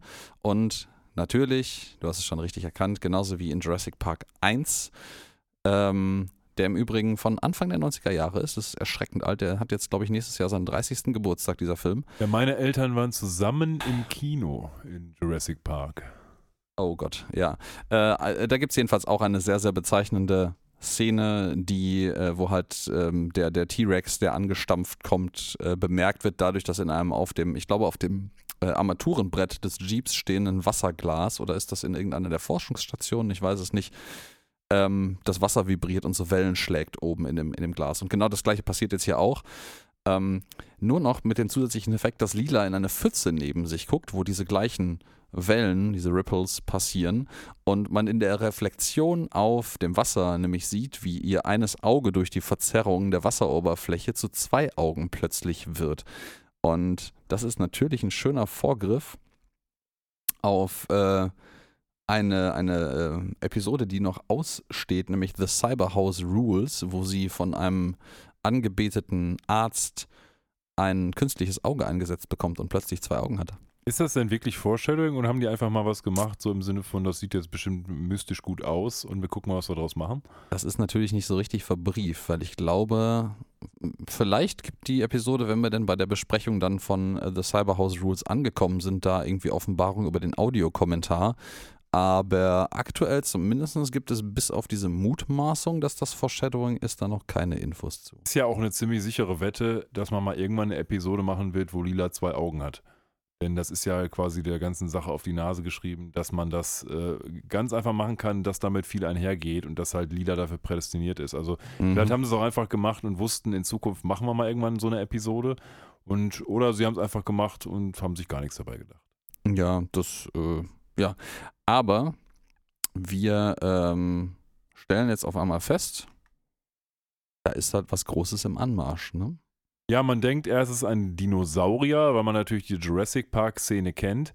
Aber tatsächlich ist es kein Dinosaurier, sondern es sind riesige Frauen, die sogenannten Amazonen. Mhm. Diese Amazonen sind nicht nur riesig groß, die scheinen auch ein bisschen minder bemittelt zu sein. Jedenfalls können sie nicht so besonders gut sprechen, jedenfalls nicht in grammatikalisch sinnvollen Sätzen. Man weiß, die sprechen so ein bisschen wie mein Sohn. Ähm, also so halb, halb vernünftig und halb irgendwie vergisst man mal das Verb oder so. Das ist schon okay. Und davor verstecken die sich jetzt, unsere vier Freunde. Ah, Sind da so, also so, so, so Stammes äh, äh, ähm, Mitglieder, sag ich mal, also so, so Ja, die können so- Ureinwohner stammmäßig, genau. auch so mit so richtig, so richtig Tarzan-Klischee mit, mit irgendwelchen Lendenschurzen und riesigen Keulen in der Hand. Ähm, eine Frage dazu übrigens, das fällt mir jetzt erst auf. Ich hätte Mhm. diese Frage auch schon viel früher stellen können bei anderen Episoden. Gibt es in Futurama eigentlich sowas wie einen Universalübersetzer? also ich sag mal, der, man könnte annehmen, dass der irgendwie implizit Kanon sein muss, aber offiziell wird der meines Wissens nach nirgendwo erwähnt. Weil die sprechen ja alle Englisch, egal auf welchem Planeten. Ja, gut, aber das muss man, also ich glaube, eine Comedy-Serie, Zeichentrickserie nimmt das nicht so genau und ich glaube, das ist okay, wenn das einfach der, der ein Stil, als Stilmittel ist und einfach die vierte Wand durchbricht. Ich finde es So. auch okay, aber ich hätte mir bei, gerade bei Futurama gedacht, dass irgendwann mal was kommt im Sinne von, wir haben hier unseren Übersetzer oder sowas. Ähm, das hätte man ja ohne weiteres machen können. Vielleicht ist es auch passiert und wir haben es übersehen oder es passiert noch. Vielleicht, vielleicht bauen die das noch irgendwann ein, vielleicht ist das ein Witz. Also solltet ihr das hören, äh, Leute bei Hulu und Matt Groening, ähm, da, wir haben da Copyright drauf auf die Idee. Wenn das jetzt nicht schon in einer bestehenden Episode produziert ist, dann ne, ab sofort Verklagen wir euch auf 100 Millionen. Das ist waren Problem. 100 mehr, mehr mindestens. Trilliarden. Mindestens 5 Jillion Dollars. Oh, that is not a number, sir. Hat sich der Ja. Podcast doch mal gelohnt. ja, musste dir nur von irgendwem Reichen äh, einen heißen Kaffee über den Schoß kippen lassen und dafür in Amerika sein. Oder deine Katze in die Mikrowelle steckt. Was ich die ganze Zeit sagen wollte, im Übrigen Penis. Ja, danke für das Ex Ja. explizite. Ähm, äh, der Kontext dazu ist, dass äh, die Keule von einer der Damen, nämlich der Linken im Bunde, die jetzt gerade als äh, Sepp Brannigan jetzt mit riesigem Grinsen auf sich aufmerksam machen möchte, weil er, das sind natürlich Frauen, auch wenn die riesengroß und furchteinflößend sind, ähm, mit Waffen in der Hand. Aber es sind Frauen und Sepp, der Sepper kann sich das nicht entgehen lassen. Aber als er die Aufmerksamkeit auf sich lenkt, sieht man in der Szene die Keule der Linken der drei Schönheiten und das sieht doch sehr aus wie ein äh, äh, erregiertes männliches Geschlechtsteil äh, mit äh, Glocken unten dran. Ja, das sieht so ein bisschen aus, als könnte man das in so einem Pseudo-Afrika-Shop hier kaufen. Und ja. in der Tat, es sieht ein bisschen aus wie ein Phallus-Symbol. Ja, und wie gesagt, alle haben sich versteckt und denken, oh Gott, oh Gott, lass die mal weggehen, die riesen Amazonen. Aber ja, und der Zapper denkt sich so, oh yeah, ladies, you're the der, most der, beautiful genau. ladies I've ever seen. Ich sag das nicht oft, aber ihr seid die ja. schönsten drei Gigantessen, die ich je gesehen habe. Ja, und ah, da, das, da, da bin ich auch selber gerade reingefallen drauf. Ne? Jetzt beantwortet er meine Frage von vorhin ja, selber quasi. Er. Geil, warum habe ich das selber nicht irgendwie? Ich habe doch die Episode gestern noch geguckt. Ja, Gehirn. Äh, ja, er fängt jetzt nämlich an, aus seinem eigenen äh, Anmachspruch Buch Büchlein vorzulesen und meinte, ich denke, äh, ich bin der Meinung, der erotischste Part an einer Frau ist äh, die Brust. Ja, das ist, der sagt dasselbe wie Kiff. Ja, aber jetzt, äh, na gut, äh, die drei Schönheiten, Riesenschönheiten hier sind halt nicht Kiff und nicht Amy. Dementsprechend gibt es halt Konsequenzen. Aber wir sehen halt, schon in einer Außenansicht vom Planeten, dass Fry und Bender schon auf dem Weg der Rettung sind. Und was ich auch ganz schön mhm. finde, ist, dass dieses Raumschiff, das Planet Express Raumschiff, mit dem sie dahin fliegen, in einem völligen Schlingerkurs ist, was uns natürlich sagt, Lila ist die Einzige, die das Ding vernünftig fliegen kann. Aber äh, man muss ihm zugute halten, er kriegt zwar erst hin, das Landegestell auszufahren, nachdem sie schon auf dem Boden gelandet sind, aber das Ding kommt scheinbar unbeschädigt an einem Stück an. Und sie haben den Weg zu dem Planeten gefunden. Ich frage mich vor allen Dingen auch eins. Was ist denn mit dem Autopiloten? Der war doch immer Second in Command quasi. Warum fliegt der denn nicht? Ähm, naja, ich weiß nicht. Da gab es ja dieses Ding zwischen Bender und dem Autopiloten und vielleicht reden die einfach nicht mehr miteinander. Ja, das kann sein. So, das könnte ich mir ganz gut vorstellen. Und ja, die beiden stellen dann fest, die finden natürlich die Crash-Site, also den, den, den äh, Platz, wo das, äh, die Raumstation äh, niedergegangen ist, ist vielleicht auch nicht so schwierig zu finden bei so einem Riesending. Ähm, ja, auf einem ganzen Planeten vielleicht schon. Aber ja, vielleicht haben die irgendwelche tollen Scanner. Äh, äh, anyways, da haben die, Canon. Ähm, und die finden dann irgendwie natürlich nicht unsere vier Vermissten oder die zwei Vermissten, die sie eigentlich ja nur suchen, sondern andere Dinge. Ja, was ist das denn, was sie da finden? Sie finden ja zwei Sachen. Erstmal hebt Bender, was hebt der auf? Ja, der hebt so eine riesige äh, Haarspange auf, tatsächlich. Also die ist so, ich schätze mal, vielleicht irgendwie knapp unter einen Meter lang oder so. So, so ein Haarclips, so, so diesen Dingen, die man so aufklipsen und zuklipsen kann. Ich habe mich tatsächlich, ich habe die Episode. Mit so einer Blümchen oben drauf. habe die Episode auch erst kürzlich geguckt und auf diese Szene konnte ich mir nur so einen halben Reim machen. Also, weiß nicht, irgendwie hat mich das ist halt so ein, das ist halt äh, das, was er da findet. Äh, Bender, äh, Fry hält dann so eine riesige Getränkedose von Tab hoch und das ist offensichtlich so eine das ist so eine Diet Coke, bevor es offiziell eine Diet Coke in den USA, meine ich, gab, die halt maßgeblich für Frauen damals beworben wurde in den, ich sag mal jetzt 70ern vielleicht oder sowas. Ähm, okay. Und ich glaube, das ist einfach nur so ein, dieses Klischee, dass irgendwie Frauen ihren Kram immer, insbesondere Haarspangen und sowas, immer überall liegen lassen und überall verlieren. Und das, was sie hier finden, sind natürlich irgendwelche Devotionalien von den Amazonen. Ja, ja, das Aha, ist, haben wir alle gelacht. Das ist klar, ich fand das nur irgendwie nicht besonders witzig und auf der anderen Seite ist es aber schon so, dass das ein bisschen Vorstellung, ist auf das, was jetzt kommt. Denn jetzt gibt es gleich ja so Männer gegen Frauen Kram und möglichst viele Klischees werden abgefeiert. Ja, eine ganze Menge. Da wird jetzt quasi ein ganzes Klischee-Feuerwerk abgefeuert. Ja, die beiden dürfen jetzt erstmal beobachten, wie äh, unsere Gefangenen vorgeführt werden auf ja, so einer Bühne, wie man das früher halt so gemacht hat. So mitten auf dem Marktplatz gibt es dann so einen Pranger irgendwie oder äh, so ein erhöhter Galgen. Nur der Galgen fehlt hier an dieser Stelle und die ganze andere Bevölkerung der äh, Amazonen steht drumherum und guckt sich das an. Und die beiden haben aber nicht gemerkt, dass sie eigentlich gerade nicht in einem Schilfbusch äh, oder sowas stecken, sondern äh, in dem Rock einer der Damen, die auf einmal über ihnen steht und den beiden dann auch ordentlich mit der Keule gibt.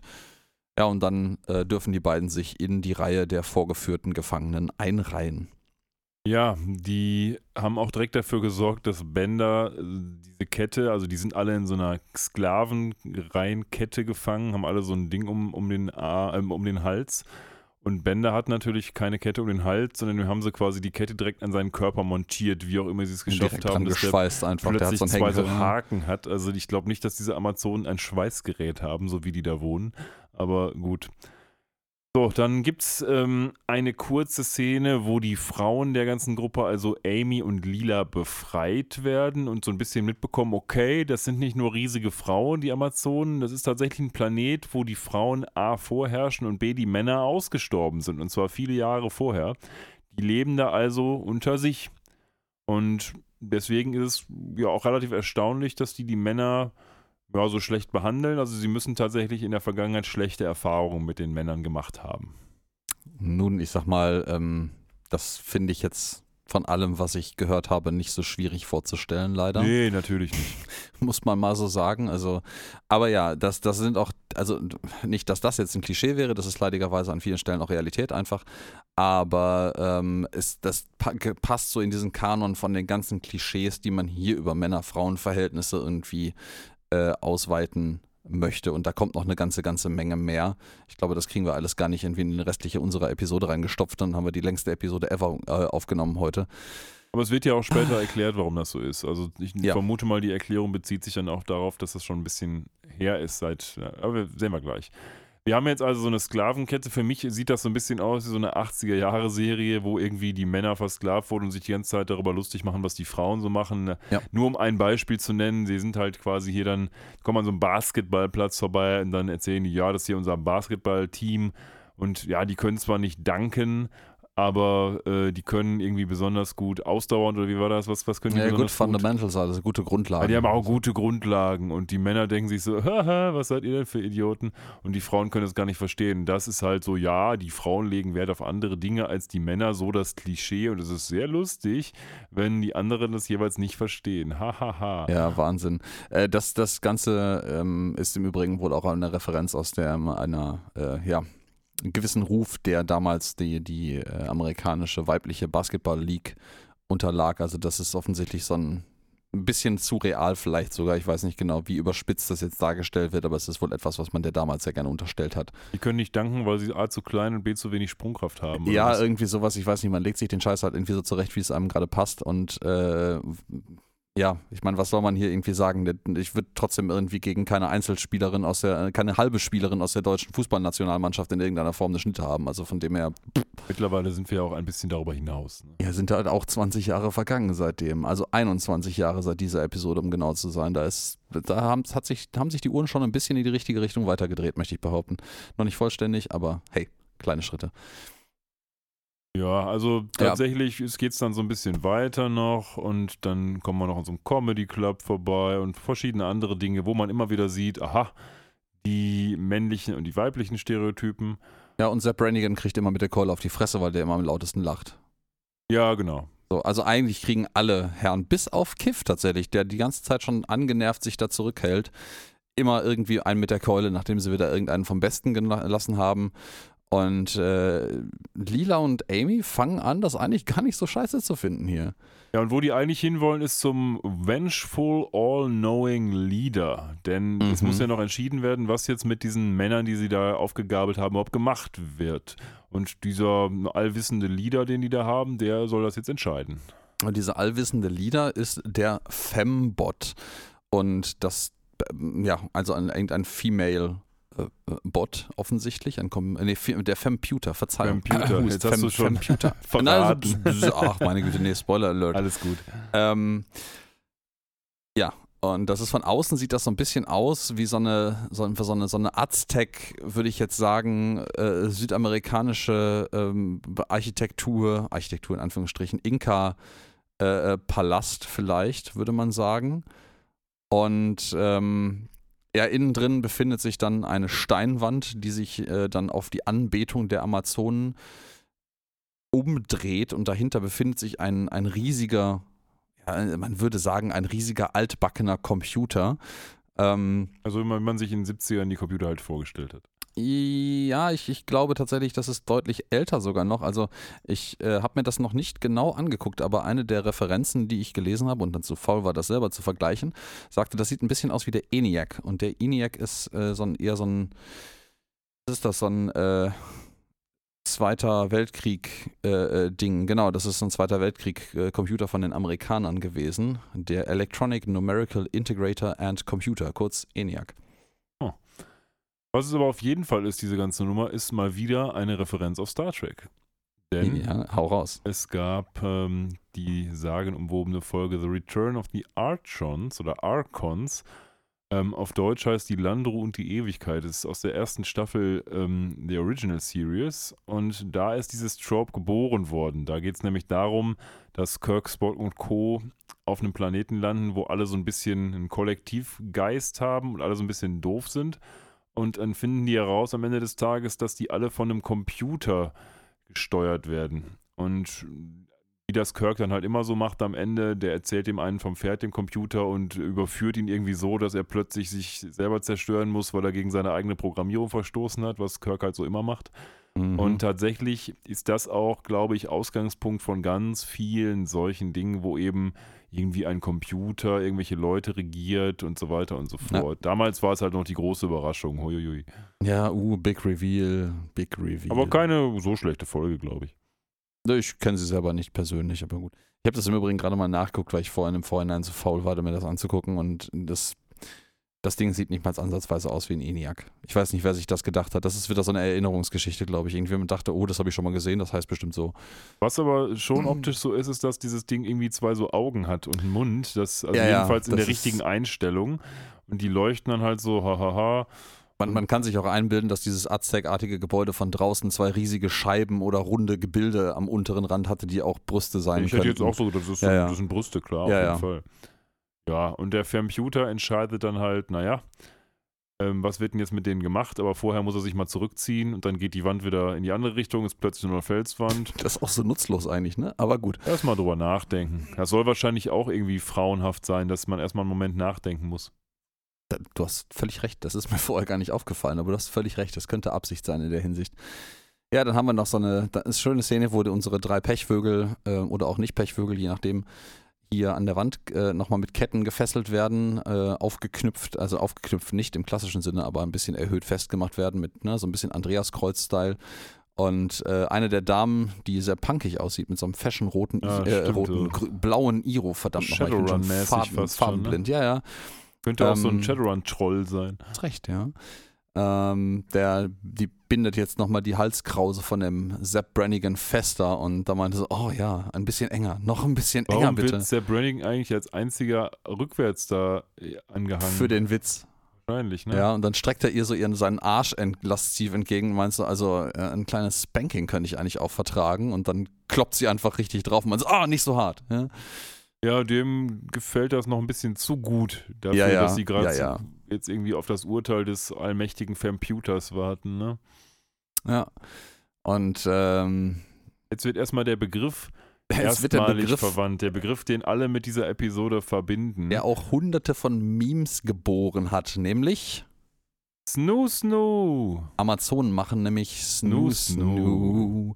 Ja, ähm, weil die, die äh, Amazonendame fragt nämlich dann äh, Amy, glaube ich, ja. was man denn eigentlich mit diesen sogenannten Männern bei euch in der Welt macht. Und dann flüstert sie ihr etwas ins Ohr, offensichtlich irgendwas, äh, das will sie eben wahrscheinlich leise sagen, dass man Sex mit denen haben kann, zum Beispiel. Und sagt, oh, you mean Snoo Snoo. Ja. Und dieses Snoo-Snoo hat jetzt gleich auch noch eine andere Bewandtnis, nämlich für die Bestrafung, die sich der Femputer für die Männer ausdenkt. Ja, und äh, das ist nämlich Death by Snoo Snoo. Ja, also auch da gibt es eine Menge Memes für. Ja, da gibt es eine ganze, ganze Menge Memes für und jetzt gibt es irgendwie erstmal eine relativ lang ausgebaute Szene, wo die Herr Herren der Schöpfung hier total entgeistert darüber sind und sich dann freuen und entgeistert und freuen und entgeistert so. Und auch vorher die Frage gestellt wird, so, wie sind denn eigentlich die vorherigen Männer, die euren Planeten besucht haben, gestorben? Und meinen so zerbrochene Beckenknochen. Ja, das wird, mich Crushed nicht, wenn man, wenn man sieht, was dann später noch passiert. Naja, auf Ja. jeden Fall gibt es noch eine kurze Diskussion mit Bender, der ja sagt, haha, ja, ja, die Männer, die sollten auf jeden Fall mal Snoozu machen. Ja, aber ich bin ja ein sterben. Roboter, ne? Aber ich bin übrigens ein Roboter und tatsächlich lässt sich ja der Computer auch auf diese Argumentation ein, ne? Wir merken ja später auch warum. Klar, auf jeden Fall. Ja, und ähm, ja, ich, ich glaube im Übrigen tatsächlich, ich weiß nicht, ob du dich an diesen dummen Witz noch erinnerst. Ähm, und ich, ich vermute, auf äh, selbigem basiert dieser ganze Aufhänger jetzt, ab, ab jetzt, nämlich äh, der Snoo Snoo, diese Episode. Es gibt so einen blöden Witz, im Englischen nennt sich das Death by Unga Bunga.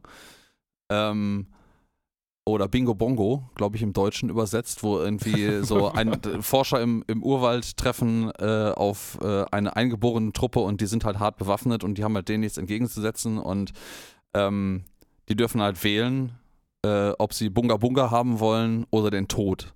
Hm. Und der erste denkt sich, ja, ist halt schlau und wählt halt Unga Bunga und Unga Bunga ist aber halt, sich von dem gesamten Stamm einmal vergewaltigen zu lassen, quasi. Aber jetzt habe ich mal eine Frage zu dieser ganzen Geschichte. Ist nicht so witzig nach heutigen Standards irgendwie. Ja, das, das auch, aber du hast ja gerade gesagt, die machen das irgendwie Unga Unga oder was? Oder Bunga Bunga. Und auf Deutsch heißt es Bingo Bongo. Ich habe absolut Aber keine? Ahnung mehr, wie dieser dumme Witz Ach so, übersetzt wurde. Das ist aber aber warum übersetzt man das denn? Warum sagt man denn auf Deutsch dann Bingo Bongo und nicht einfach Bunga Bunga? Also ich, ich mutmaße mal, das ist irgendwie so ein Witz, den man sich in den 90er oder 80er Jahren in Kneipen hat erzählen können und äh, wo aufstrebende Teenager irgendwie dann gekichert haben, wenn man das erzählt hat. Ich, also, Also ich ich stelle mir das so wieder so vor, es gibt einen, oder auch so einen Film, da kommt dieses Wort drin vor, Bunga Bunga, und irgendein deutscher Synchronregisseur denkt sich, das gibt's ja wohl nicht, auf, Deutsch muss das ganz anders heißen. Und jetzt heißt es nicht mehr Bunga Bunga, jetzt heißt es Bingo Bongo. ja, ja. Dann heißt ja. der Film auch nicht mehr irgendwie The Jungle, sondern The Jungle. Todesamazonen machen Bunga Bunga, Bingo Bongo. ja, genau. Das ist, also so läuft das doch.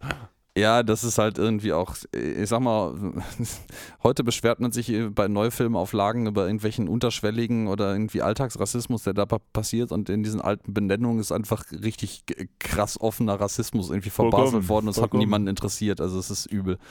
Ja. Naja, also, Kiff ist der Einzige, der da hängt, der jetzt nicht so richtig Bock aufs Nusu Nee, hat. der hat tatsächlich überhaupt keinen Bock da drauf. Und Sepp Brannigan verleitet das dazu auch zu sagen, was auch nicht mehr so richtig zeitgemäß ist, irgendwie, what are you, gay? Ja, ja, ja. Würde man heute auch nicht mehr machen, glaube Nee, ich. das haben, das haben sie bei einer vorherigen Episode, das habe ich auch im Kommentar gehört, schon mal irgendwie unterbringen wollen. Das wurde dann rauszensiert und die haben sie es drin gelassen. Ähm, da haben sie sich offensichtlich auch gedacht, so, ah, ob das so cool ist, das zu machen. Jetzt haben sie den Spruch gemacht, es passt aber in den Kontext von Sepp Brannigan halt einfach auch rein an der Stelle. ja, von weil es halt ein Idiot sagt, ne? Ja, weil er, weil er halt auch ein Idiot ist, ja. So. Ja, Und, es gibt noch ein ähm, bisschen eine Erklärbärrunde und am Ende des Tages ist aber halt Death by Snoo Snoo angesagt. angesagt. Ja, das wird dann auch direkt, äh, ich glaube, initiiert oder am nächsten Tag erst. Ich bin mir nicht ganz sicher.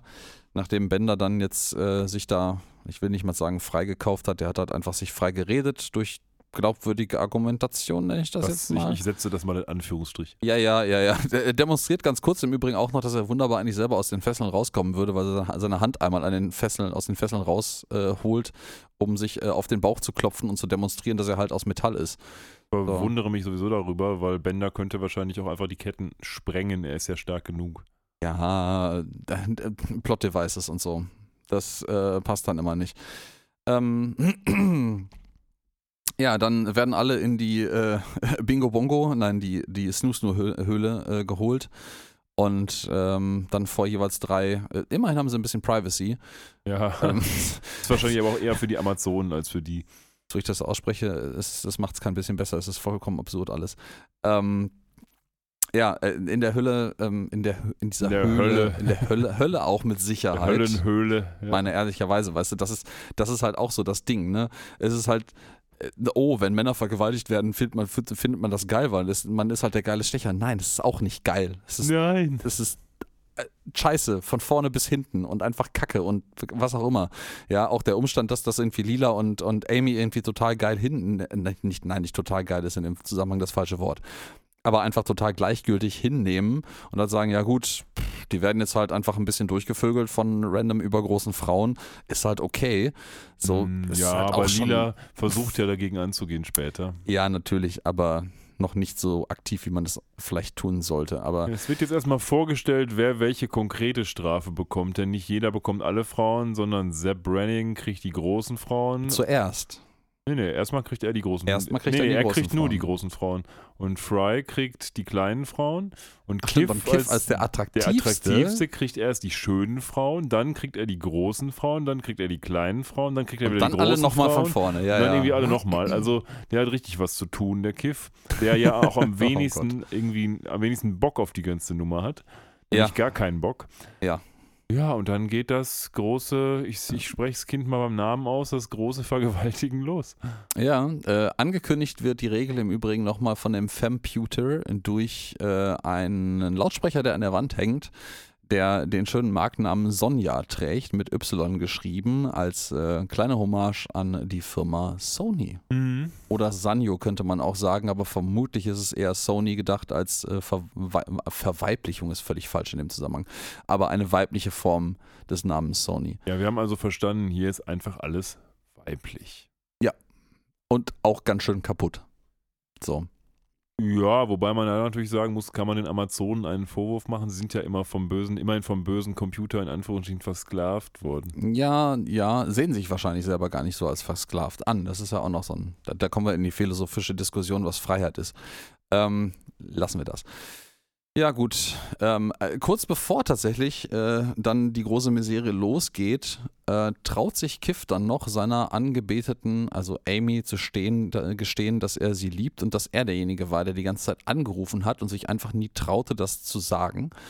Ähm, ist schon, ist schon süß. So. Ja. Ja. Also ich meine, im Angesicht des möglichen anstehenden Todes, ähm, okay. Ja, gut. Ich finde es Ähm, schön, dass er das sagt, während hinter ihm eine Amazone steht, die dann ihrerseits sagt, It's Ock first time. Be gentle. Und dann nimmt sie ihn Mhm. einfach und schleift ihn hinter sich her in diese ja, Kammer, wo ja, jetzt ja deine Privacy passiert.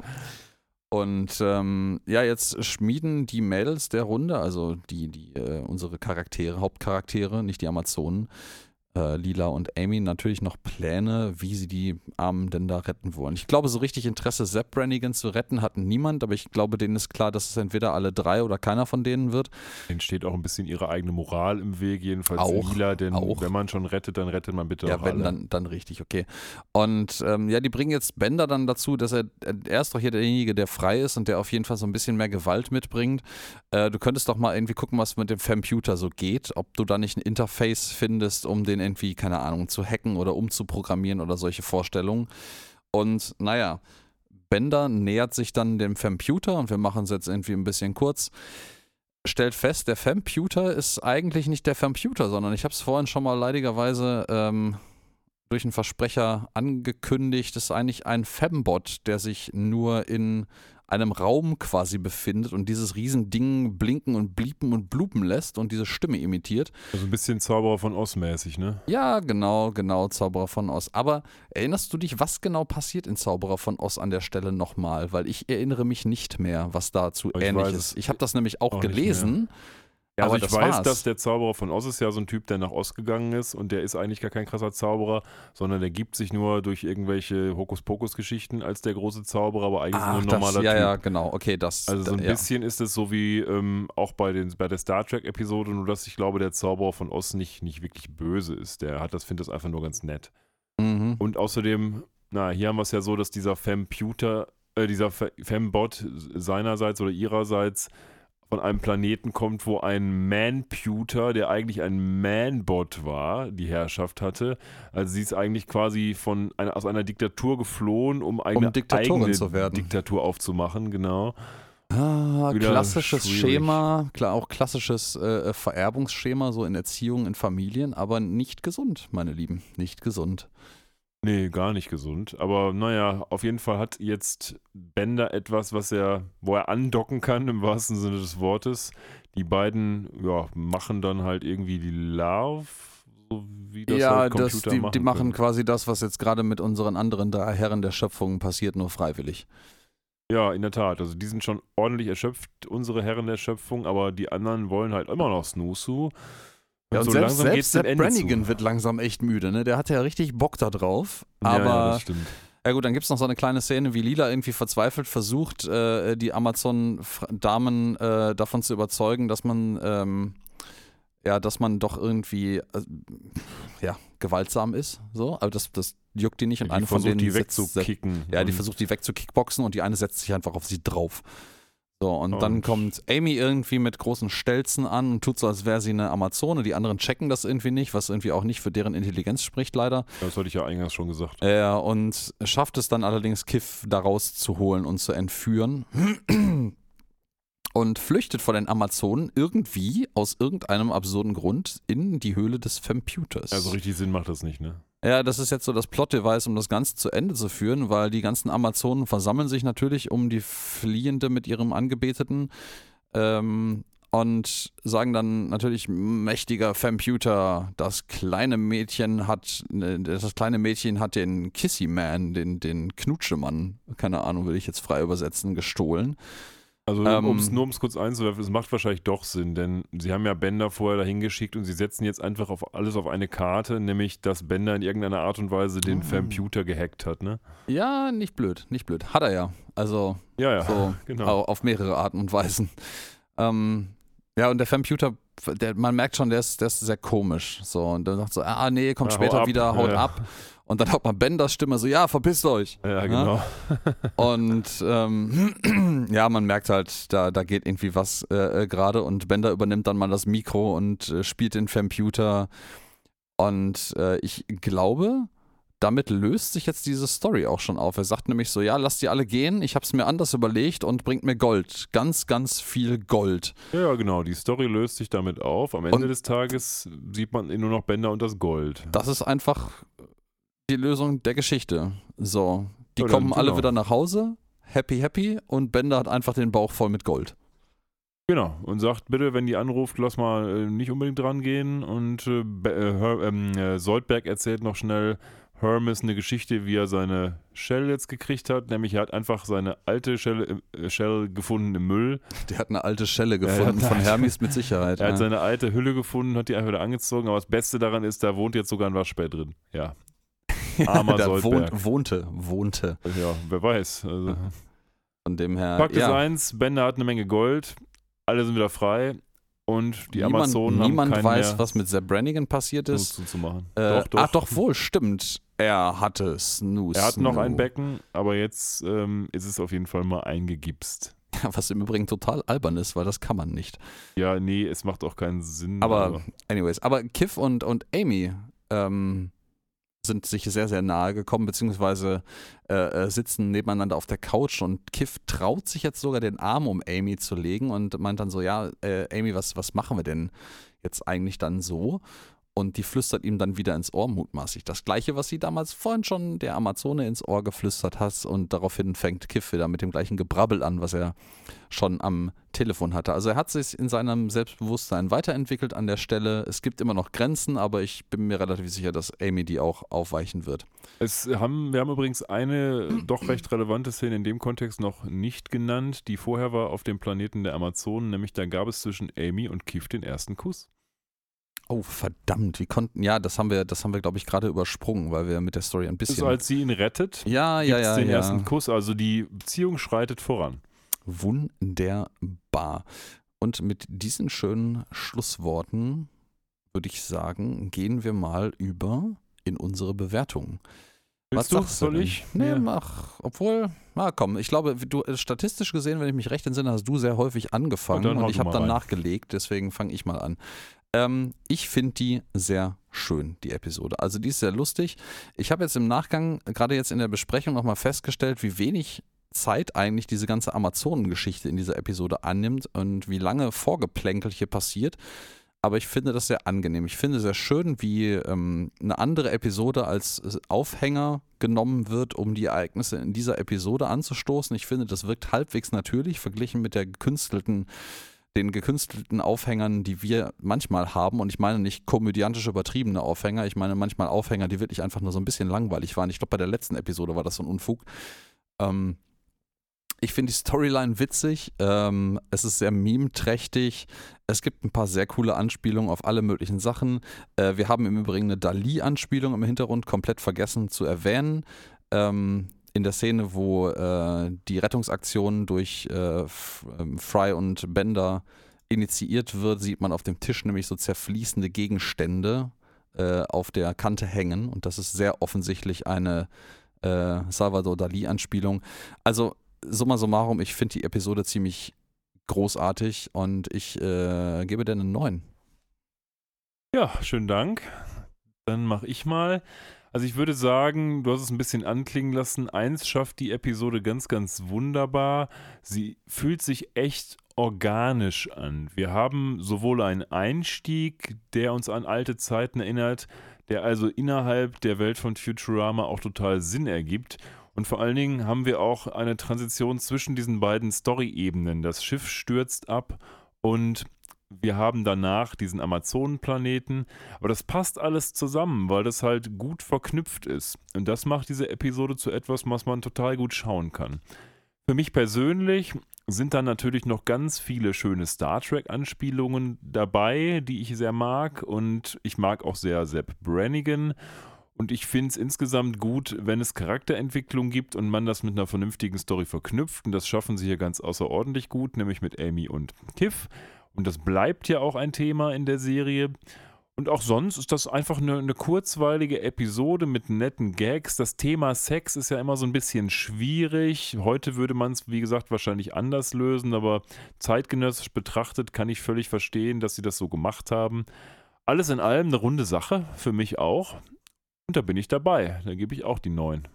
Wahnsinn, da sind wir uns mal wieder einig. Das ist schon eine ganze Weile lang nicht mehr vorgekommen. Nee, ist seltener geworden. Ähm, tatsächlich, wenn ich mal so ganz kurz hier auf mein Spreadsheet gucke, ah, das letzte Mal bei Episode, unserer Episode 25, aber Episode 12 der zweiten Produktionsstaffel, da haben wir beide eine 5 gegeben. Das war ja. Was, welche Episode war das denn? Was war das denn? Was, das muss ich nochmal ganz kurz äh, hier nachschauen, während du schon mal den Rest von der Ausleitung erzählst hier, um das Ich erzähle jetzt mal den Rest von der Ausleitung. Die maßgebliche Geschichte der Ausleitung ist immer, liked uns verdammt nochmal endlich bei Spotify, wenn ihr es noch nicht gemacht habt. Abonniert uns bei Twitter und Instagram. Und die schöne Stimme, die das am Anfang verkündet hat, die könnt ihr euch auch nochmal zurückspulen, weil die macht das so gut, dass ihr euch das gerne nochmal anhören könnt. so, eins müssen wir auch noch sagen. Was gibt es denn beim nächsten Mal, Alex? Ja, wir haben beim nächsten Mal, das habe ich vorhin schon mal ganz kurz äh, angeteasert, die Episode 2 der dritten Produktionsstaffel, Parasites Lost.